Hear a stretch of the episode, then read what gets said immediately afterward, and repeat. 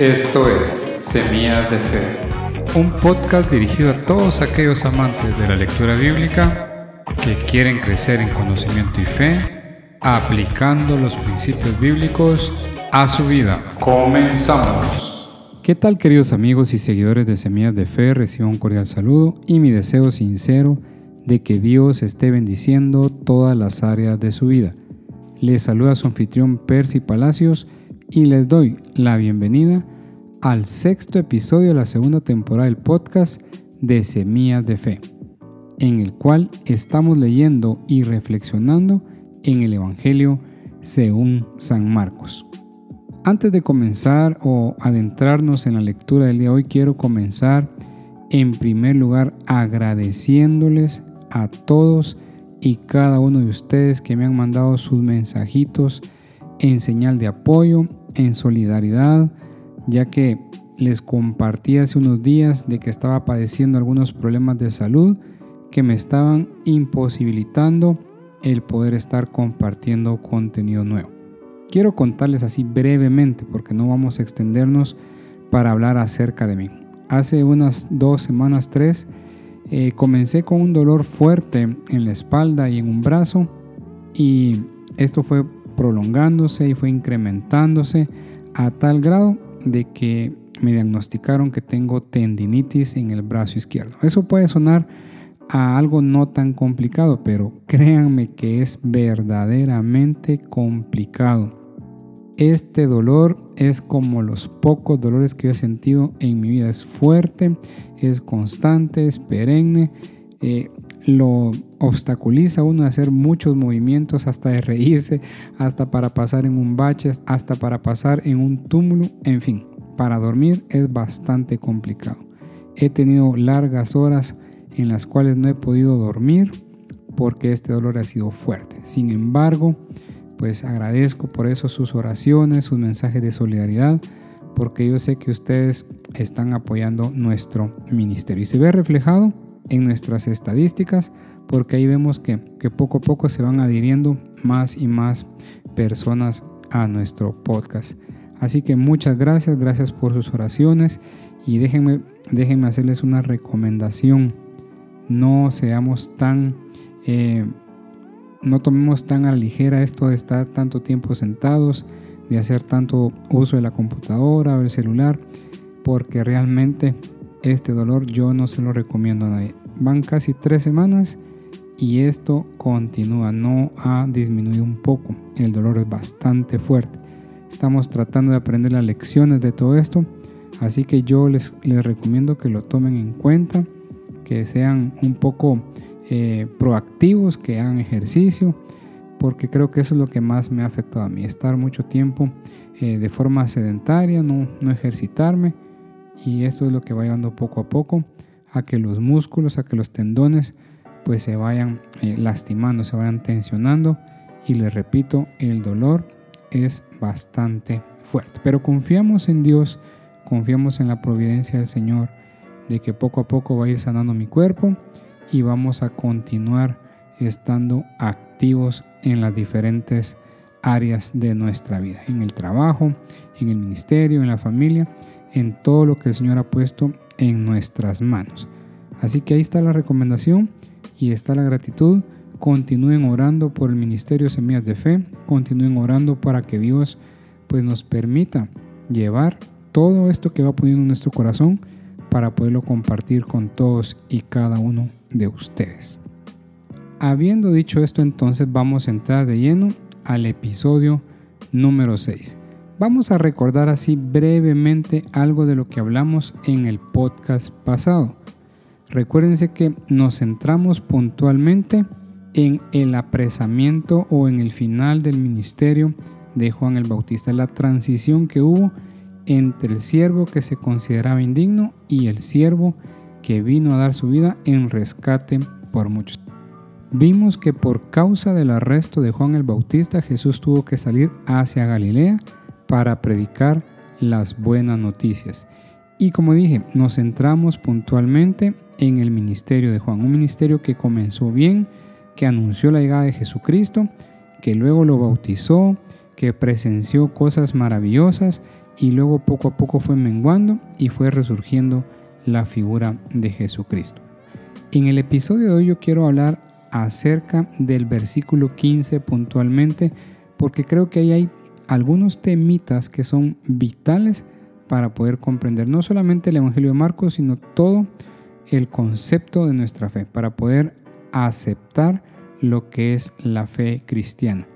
Voy a leer entonces lo que dice Marcos capítulo 1, versículo 14 y 15. Dice el versículo 14.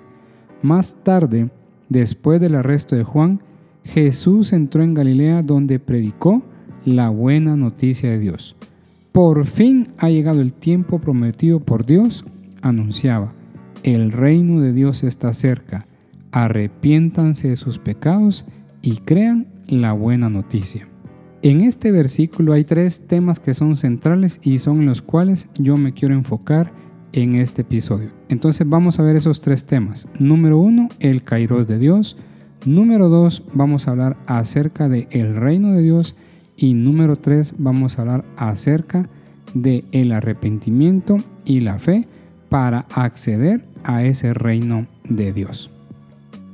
Vamos a comenzar centrándonos en la primera expresión que encontramos en el versículo 15, que dice, por fin, por fin ha llegado el tiempo prometido por Dios. Y aquí tengo que hacerte una pregunta. ¿En qué piensas cuando escuchas esta expresión, por fin? ¿Qué se te viene a la mente? Yo cuando leí esa palabra por fin, me puse a pensar que suena como a la culminación de una larga espera. Suena que se termina la expectativa que se ha generado por algo. Suena también a que se pone fin a un misterio que se ha estado elaborando. Es algo así como cuando tú eras pequeñito y te decían que ya pronto se iban a abrir los regalos y te decían, mira aquel regalo que está ahí el más grande, ese es el tuyo. Te imaginabas cientos de cosas, te imaginabas todas las posibilidades que podía tener esa gran caja que estaba ahí, pero hasta que tú rompías el empaque y sacabas lo que estaba dentro, ahí finalmente se rompía con ese misterio. Pues algo así, imagino yo esta frase, por fin. Es decir, ha culminado la expectativa, ha culminado la espera. Es decir, que toda la expectativa que habían generado los profetas o todo lo que se había generado en los salmos o en los escritos por Moisés, aquí se estaba develando. Tenemos que ser honestos también al decir que obviamente para nosotros, viéndolo en el siglo XXI en retrospectiva, esto es más fácil de comprender, pero por aquellos tiempos las cosas no fueron fáciles y como vamos a ver más adelante, conforme vayamos avanzando en el Evangelio de Marcos, vamos a ver cómo se apoderaba la incredulidad, la duda acerca de que si Jesús era el Mesías. Déjenme leerles un comentario. Dice, los judíos reconocían que Dios gobernaba el universo en cierto sentido, pero oraban a diario por el día cuando su reino o gobierno se establecería sobre todos los pueblos de la tierra. Creían que entonces todos se someterían a Dios.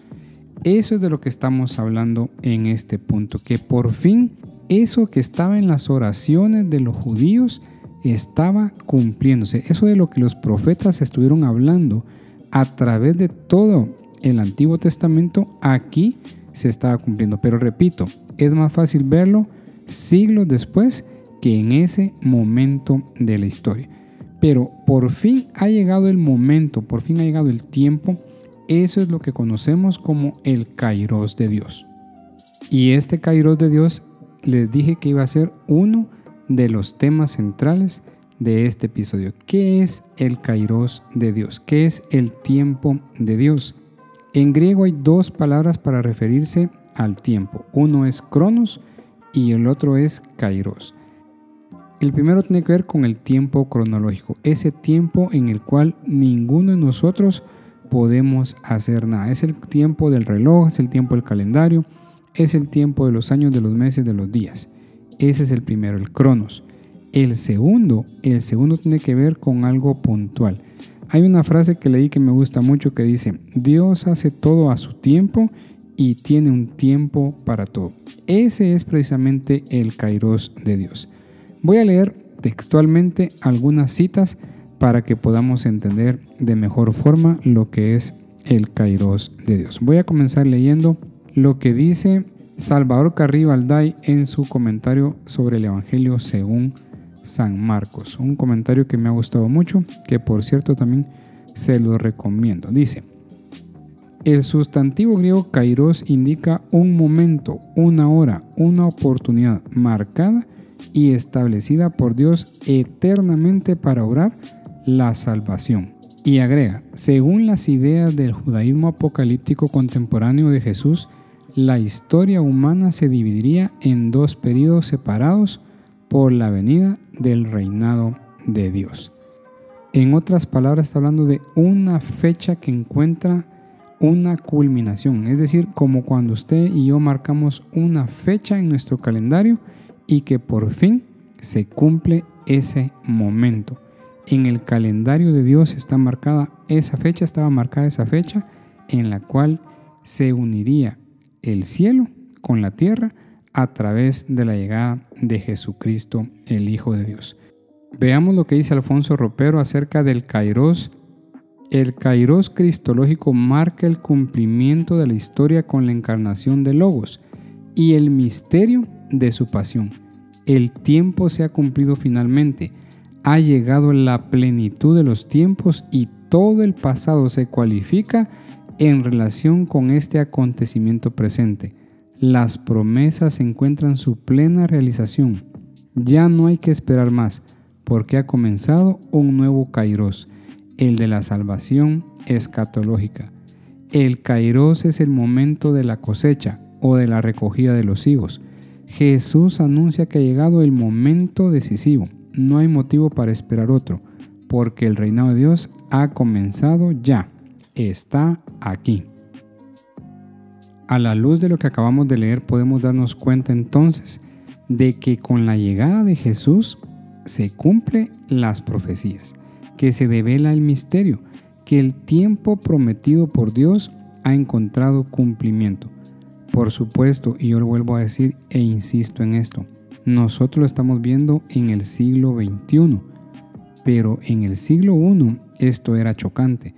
Y bueno, de hecho todavía en el siglo XXI sabemos perfectamente que hay un buen número de personas que no reconocen a Jesús como ese Mesías esperado, que aún siguen aguardando la llegada del Mesías.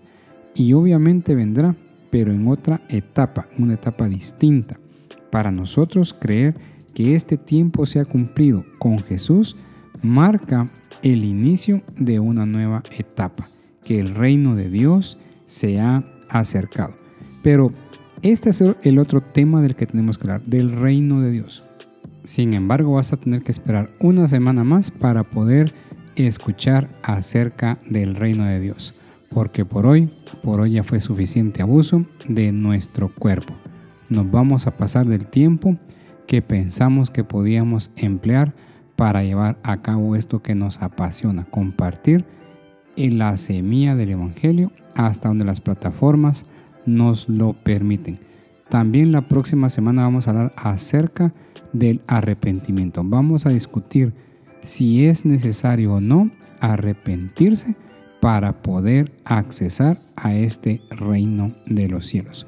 Voy a compartir contigo una anécdota de un evangelista que enfrentó a una cristiana liberal que decía que no era necesario el arrepentimiento para poder entrar al reino de los cielos. Y vamos a hablar también, por supuesto, acerca de la fe en el Hijo de Dios como segunda condición para entrar en el reino de los cielos. Me despido diciéndote una vez más, muchas gracias por tus oraciones, muchas gracias por tu solidaridad y muchas gracias por apoyar este ministerio Semillas de Fe. Confiamos en el Señor que para la próxima semana vamos a estar recuperados o mejor de lo que estamos el día de hoy. Y si no, pues también vamos a estar confiando en que el Señor está haciendo una buena obra en nosotros, porque la fe también tiene que ser Mientras eso pasa, yo me despido como siempre diciéndote, haz tú lo posible y deja que Dios haga lo imposible. Este fue el podcast de Ministerios Semillas de Fe. Hasta la próxima.